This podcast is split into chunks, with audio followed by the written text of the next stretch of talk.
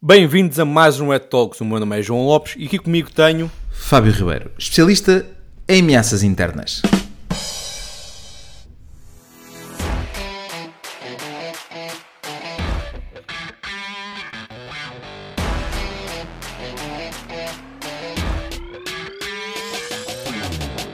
Em todos os episódios até o momento temos vindo a falar-vos um pouco mais das ameaças externas. Todos os vetores que falamos são ataques que vêm de fora da organização para dentro. Hoje vamos falar-vos de ameaças internas. E, o- e o que é que significa isto de ameaças internas? Significa que alguém de dentro da organização está a facilitar, a comprometer de alguma maneira ao formato a segurança da nossa organização. E, eh, no que toca a ameaças internas, tende a ser dividido em dois grupos: utilizadores maliciosos e facilitadores. Também, Fábio, quando falas de um utilizador malicioso, estás a mencionar um tipo de utilizador que tem como objetivo principal o foco dele é prejudicar a empresa. Pronto. Ah, mas também temos aquele utilizador, por uma ação não intencional, ah, mas por algum tipo de descuido, algum erro, ah, pode colocar em risco a organização. Exato. É, a, ver- a verdade é que eu, praticamente toda a gente, ou todos nós aqui, ah, já alguma vez nos enganámos em enviar um e-mail. Queríamos enviar para uma determinada pessoa e enviámos para outra. A verdade é que se nesse e-mail existir informação confidencial, estamos de forma não intencional, é verdade, mas estamos a comprometer a nossa empresa e a nossa segurança da, da, da empresa. Relativamente ao, eh, à parte do grupo dos facilitadores, temos alguém que pode ter sido alvo de engenharia social, por exemplo, a phishing, que facilitou a entrada do atacante.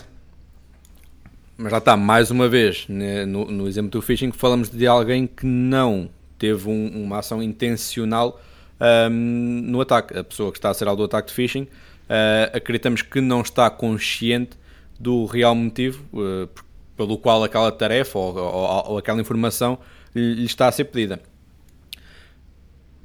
Mas também temos, e corrijo-me se estiver errado, os facilita- facilitadores maliciosos. Correto, correto. Eh, principalmente motivados por dinheiro. Eh, um- imagina, um grupo, um grupo quer atacar uma determinada empresa, é? se conseguir que algum colaborador da mesma compactue com o grupo, será obviamente tudo mais fácil. Não é? Eh, normalmente nesta situação existe sempre um pagamento executado é? para compensar tudo isto. Eh, este colaborador não irá executar, mas sim facilitar o acesso. Este é o que estamos aqui a, a- a falar. Agora, há diferenças entre eles? Deixa dúvida. Sabes que relembrando um ditado popular português, é tão ladrão como quem rouba, como quem fica à porta. É verdade. diziam os meus avós. é verdade. E, e- eu acho que eh, as pessoas que compactuam com isto acabam-se por esquecer um pouco disto. De notar eh, que por vezes estamos a falar de ações que parecem simples, de ehm, como por exemplo dar acesso a um atacante, só que a verdade é que no mundo digital, apesar que as pessoas acham que não, acabamos sempre conseguir saber. Pode demorar um bocadinho mais tempo, mas acabamos por, eh, por conseguir. Sim, e, e a parte aqui engraçada é que a grande maioria destes colaboradores que vai facilitar o, o acesso, se fosse um acesso físico, um ataque físico eh, com pessoas em pessoas, hum, era algo que não o fariam, não iriam facilitar, não diriam eh, acesso físico, não abriam a porta do edifício, não iriam dar o seu, o seu cartão de acesso ah, para que alguém entrasse pela empresa adentro e roubasse. Lá está, olhando para aqui para a parte física, secretários, monitores, com os computadores em si, eh, não iriam fazer e, e teriam provavelmente, erradamente se calhar, muito mais medo de ser apanhadas numa situação dessas, mas muitas vezes instalar um software no seu computador que não sabem bem o que é que faz, hum, pode ser muito mais grave do que propriamente este roubo físico, chamemos-lhe assim. Sim, é, inclusive é por isso que, que acredito que eh, a componente de eh, facilitador no que toca à componente de ataque informático seja algo muito mais comum do que qualquer outro tipo de crime. Porque aqui, como não temos aquela aquela a, a componente óbvia de, de ser, de ser apanhado logo no imediato, na execução, ah, aqui na componente do mundo digital é um bocadinho mais tardio, diríamos assim, faz com que muitas das vezes uh, as pessoas não, não sejam obviamente logo apanhadas, mas a verdade é que legalmente é mais difícil, para não dizer impossível, de condenar alguém por instalar um software malicioso para dar acesso ao atacante do que uma pessoa que permitiu que um assaltante entrasse no edifício. Esta é que é a verdade. A nível, a nível legal, se eu der acesso a alguém para assaltar um determinado edifício, eu vou ser condenado e hum, estou envolvido no crime. Se eu instalar um software que faz exatamente a mesma coisa, que vou permitir que um atacante entre na minha organização e que execute um crime, eu, em teoria, estou a compactuar com isto. Se o colaborador, obviamente, uh, orienta forma de conseguir o assaltante entrar fisicamente na empresa, ele é logo visto e, de forma legal, é classificado como um cúmplice do crime.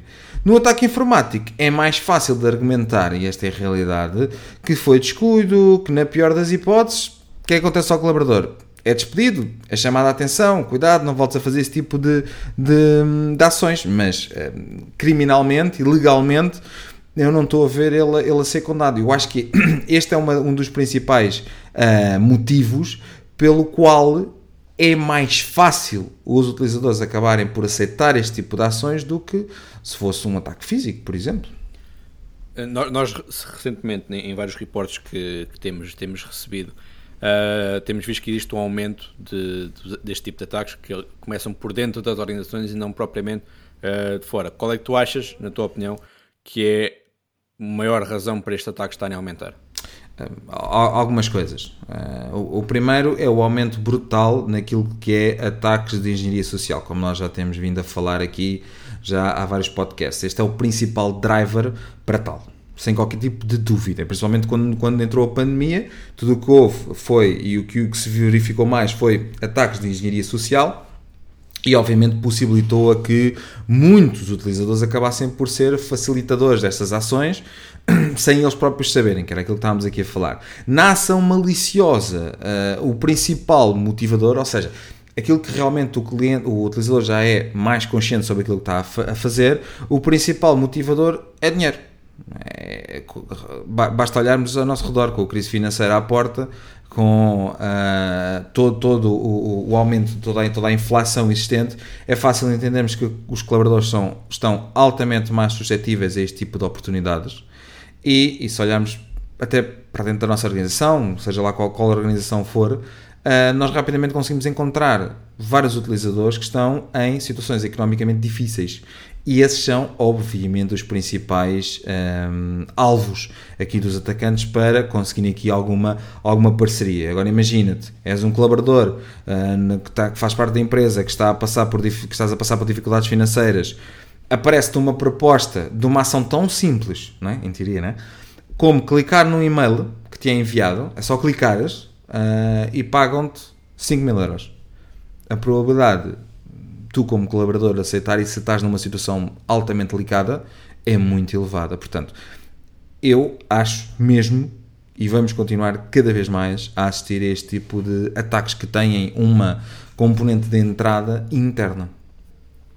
Eu acho, eu acho que, que a chave é exatamente essa. É como são ataques uh, fáceis de fazer e dificilmente incriminatórios, ou, uhum. ou, ou, muitos deles até acham que nunca vão ser descobertos, é fácil do colaborador aceitar um, esta, esta, esta, ação.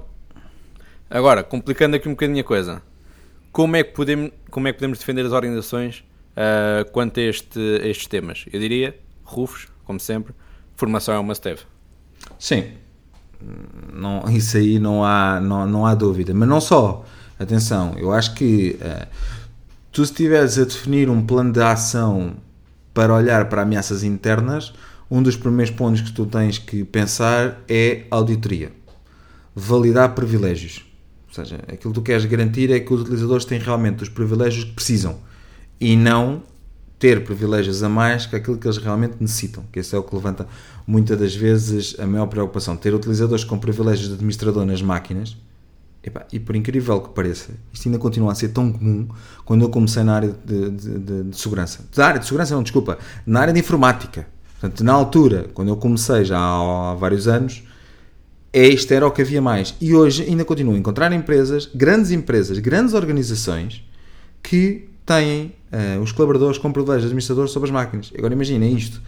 em teletrabalho, uh, se for preciso nem têm softwares de segurança, isto é um cocktail molotov, obviamente aqui uh, pronto, pronto uh, a, a, expelir. Isto é uma das realidades mais comuns que ainda existe. Outro, outro, outro exemplo é fazer parte de grupos que têm privilégios. imagina, eu faço parte de um determinado grupo, sei lá, o Grupo Portugal.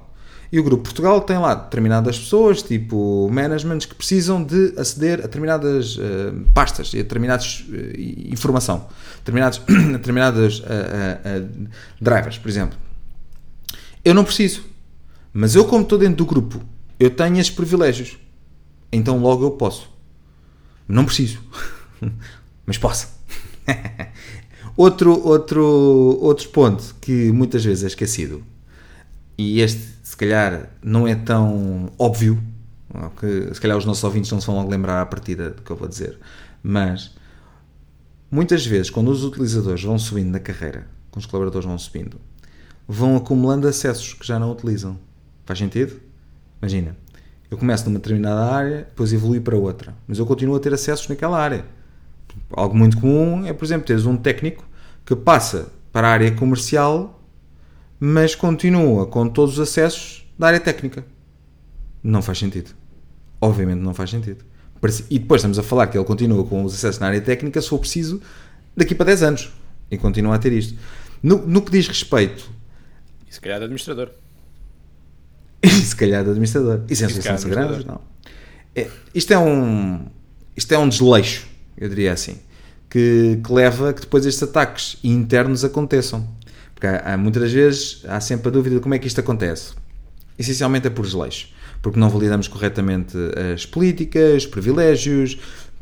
E falando aqui um bocadinho naquilo que nós já temos vindo a abordar, já abordámos inclusivamente na temporada anterior, que é a componente Zero Trust, nós devemos ter um modelo de segurança aceite, assente sempre sobre a componente Zero Trust. Confiança zero. E nós devemos ter políticas, independentemente de que uh, ah, um, produto estamos aqui a falar e de que área estamos aqui a falar, limitativas. Ou seja, eu só devo garantir os privilégios daquilo que realmente os utilizadores precisam para executar a sua função.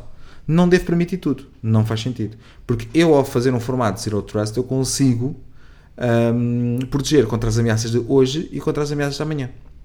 No que diz respeito a ataques de engenharia social, aí é como tu dizes, obviamente. É fundamental termos a componente formativa e já falámos disto várias vezes.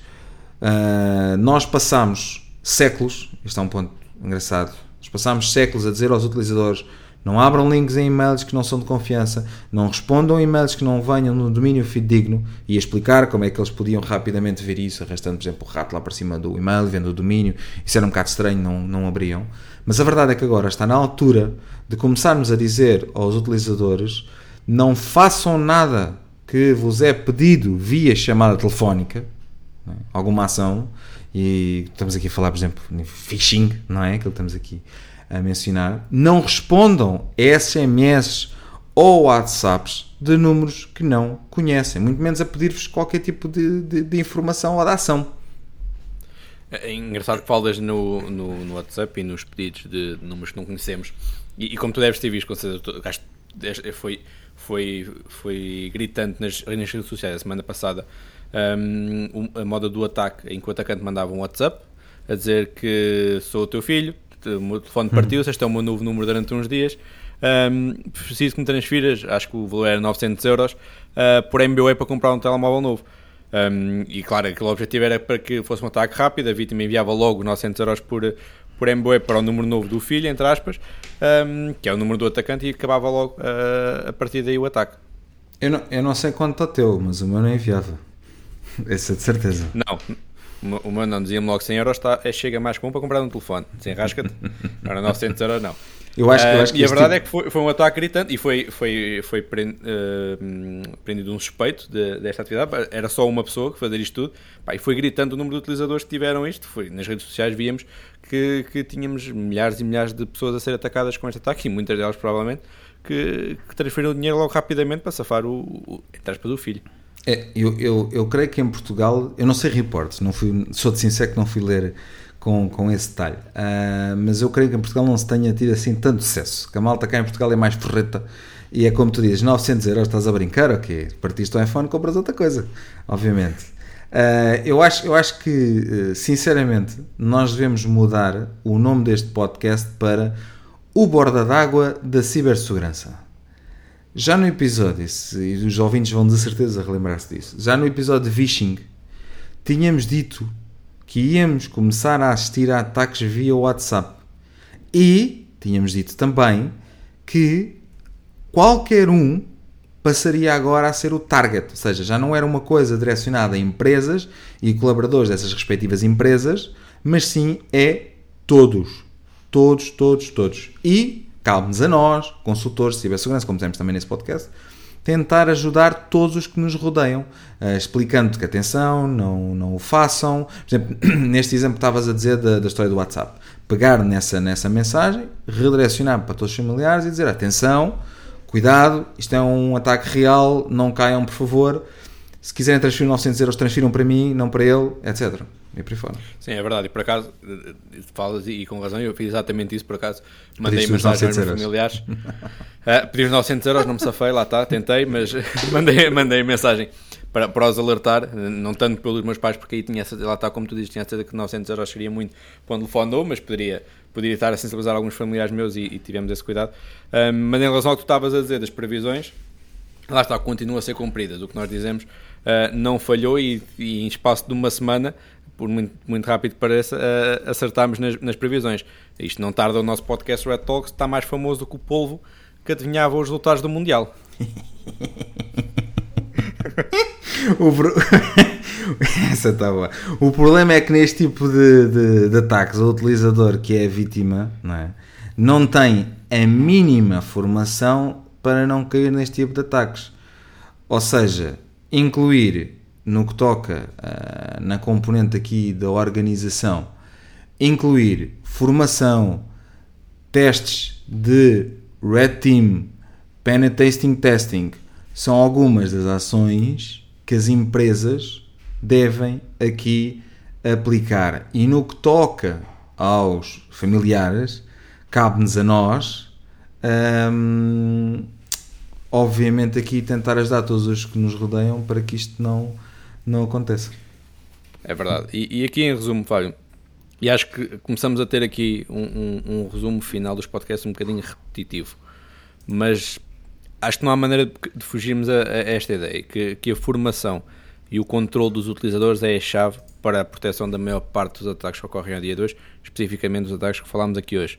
Ter, como tu falaste muito bem, ter a política de Zero Trust, tentar que os utilizadores tenham acesso apenas ao que necessitam, vai remediar, provavelmente, se forem bem sucedidos o ataque, pelo menos não se dissipe tanto uh, pela organização.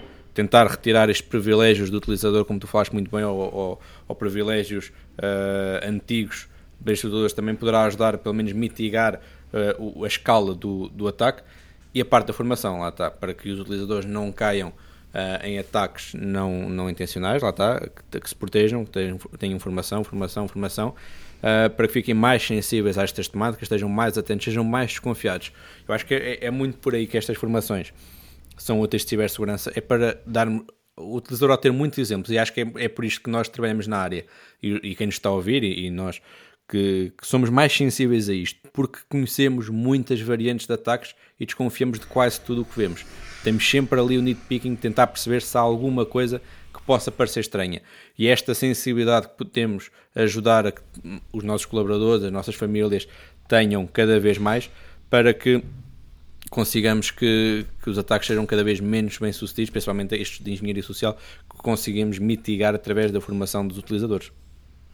Sim, sim, sem, sem dúvida. E, e eu tenho a certeza uh, que uh, dissemos aqui algumas previsões que o, o, o polvo, como tu aqui mencionaste, uh, é irá, irá, irá estar. Tenha, tenha, tenha noção que tenha a sensação que este podcast foi mais pensativo do que propriamente técnico. Mas pronto, mas acho que é, que é, que é fundamental para, para conseguirmos aqui também adressar e para pensarmos um bocadinho sobre o que é que é as ameaças internas e o que é que podemos obviamente aqui uh, fazer para tentar mitigar, mitigar tudo isto? E ter aqui a noção que de facto existe ações maliciosas, mas é, é, efetivamente e puramente maliciosas, é isto que eu quero dizer, uh, mas para todos os efeitos, muitas delas não são puramente maliciosas, são não intencionais e é preciso nós termos aqui alguns mecanismos de defesa para conseguir então que, mesmo que estas ações não intencionais uh, possam surgir, nós consigamos ter aqui mecanismos de defesas ou, na melhor das hipóteses, impedir que essas mesmas ações não, não aconteçam. Exatamente. Isso estavas agora a falar na parte final de que o podcast foi um bocadinho mais, mais pensativo do que técnico. Bate aqui um bocadinho na, na parte que já falámos várias vezes do facto que há duas grandes componentes ao dia de hoje em ataques de cibersegurança. A parte técnica, parte em que estamos a falar do bit e do byte, do malware, da forma uhum. como entramos nas organizações, exploramos e tudo mais, mas também cada vez mais a parte social, e daí a parte mais pensativa da história, a parte mais social e de comunicação entre pessoas, que tem vindo claramente nos últimos tempos a ser o mais explorado pela facilidade de que qualquer pessoa sem o background técnico que uma pessoa como o Fábio poderá ter, mas que consiga facilmente ter um ataque contra as organizações. Sim, sim, sem, sem qualquer tipo de dúvida. Cada vez mais nós vamos é ver, não tarda, é os, a linha da frente dos ataques serem psicólogos que têm mais sucesso do que os técnicos. E não será algo, algo, algo novo, porque já tens organizações, obviamente, com uma escala muito, muito, muito maior do que Portugal, mas com organizações com grande escala em que já têm exatamente uh, pessoas na área da psicologia um, ehm, nos departamentos de, de cibersegurança, obviamente, não a tempo inteiro, mas a darem uma ajuda. Sabes uma coisa? Eu acho que, e eu às vezes vou recebendo aqui algum, e tu também, vais recebendo aqui alguns feedbacks sobre, sobre os nossos podcasts. E uh, um dos últimos que eu recebi no ataque de phishing era: Ah, mas aquilo que tu falas ali uh, e que vocês os dois estão ali a discutir, uh, isso não é bem assim, as coisas não acontecem bem assim. A verdade é que acontece. E, as, e muitos dos exemplos que nós aqui trazemos são exemplos reais que nos chegam de empresas que foram atacadas neste formato, e principalmente, eu acho que um dos podcasts muito importantes que nós demos nos últimos tempos foi o de Vishing, uh, porque aquilo, aquilo é mesmo real. Aquilo acontece, já aconteceu também cá em Portugal, continua a acontecer no estrangeiro, e tudo aquilo que nós falamos aqui, por exemplo, e no caso de hoje de, de, de ataques internos, é mesmo assim. Okay? Portanto, não, não somos nós a, a querer. Um, uh, uh, criar aqui cinema, diríamos assim, e, e, e ter aqui mais interesse não, é, é mesmo uma, uma das coisas que nós prezamos muito nestes podcasts é sermos totalmente transparentes e reais sobre as coisas que vão, que vão acontecendo e que muitas das vezes não fazem os grandes cabeçalhos, porque não é tão sexy quando falarmos constantemente de ransomware, mas a verdade é que é importante nós validarmos tudo o que acontece antes de chegarmos ao ponto de ransomware é importante nós validarmos esta entrega desta ameaça, esta tentativa de entrada e cada vez mais, e como, como tu dizia muito bem, João, cada vez mais um, o ponto principal aqui é um fator humano e não é um fator técnico. Por isso é que este tipo de, de, de episódios não tão técnicos faz, faz todo o sentido, na minha opinião, também. Certo, só voltando aqui um bocadinho atrás, o que tu disseste muito bem do, do facto de que o que nós temos aqui é verdade. Este podcast surgiu exatamente com a ideia de passarmos para, para, para os nossos parceiros, para os nossos contactos, para, para, para as pessoas que importam com cibersegurança em geral, passarmos a informação que nós privilegiadamente recebemos de, de, um leque de parceiros e de pessoas com quem nós trabalhamos na área que nos vão passando muitas experiências que têm, muitos ataques que vêm nas suas organizações, nos seus clientes e passar esta informação que nós acumulamos ao longo dos anos, tentar passá-la ao máximo possível para o canal. Por isso, todos os exemplos que nós damos aqui ou são ataques que ocorreram recentemente, como falámos de ataques, por exemplo, da Uber, ou, ou, vulnerabilidades como da Microsoft, por exemplo, mas também são ataques que nós historicamente já vimos algumas organizações a passarem eh, e alguns clientes eh, de, de, parceiros nossos a passarem e queremos passar exatamente estas, todas estas informações que podemos para, para vocês. E se vocês tiverem temas que gostassem de ver abordados neste podcast, aconselho-vos, ou deixo aqui o desafio de nos enviarem uh, todos, esses, todos esses temas para nós aqui podermos ir abordando também essa temática que às vezes nós não nos, não nos lembramos de, de abordar ou não consideramos que seria interessante uh, aqui falar, mas se calhar estamos enganados e é sempre importante e fundamental termos feedback de todos os nossos ouvintes. Exatamente. E assim chegamos ao final uh, de mais um Red Talks. Obrigado a todos por, uh, por nos ouvirem. Como o Fábio disse, alguma sugestão de tema, uh, continuem a passar-nos. Muitos dos temas que temos falado aqui são sugestões de quem nos ouve, por isso continuem a enviar-nos as sugestões para continuarem a facilitar um bocadinho o nosso trabalho na decisão dos temas. Um, não esqueçam de ativar o sininho para receber as notificações quinta-feira de manhã, quando publicarmos um novo episódio. Obrigado a todos e até à próxima semana.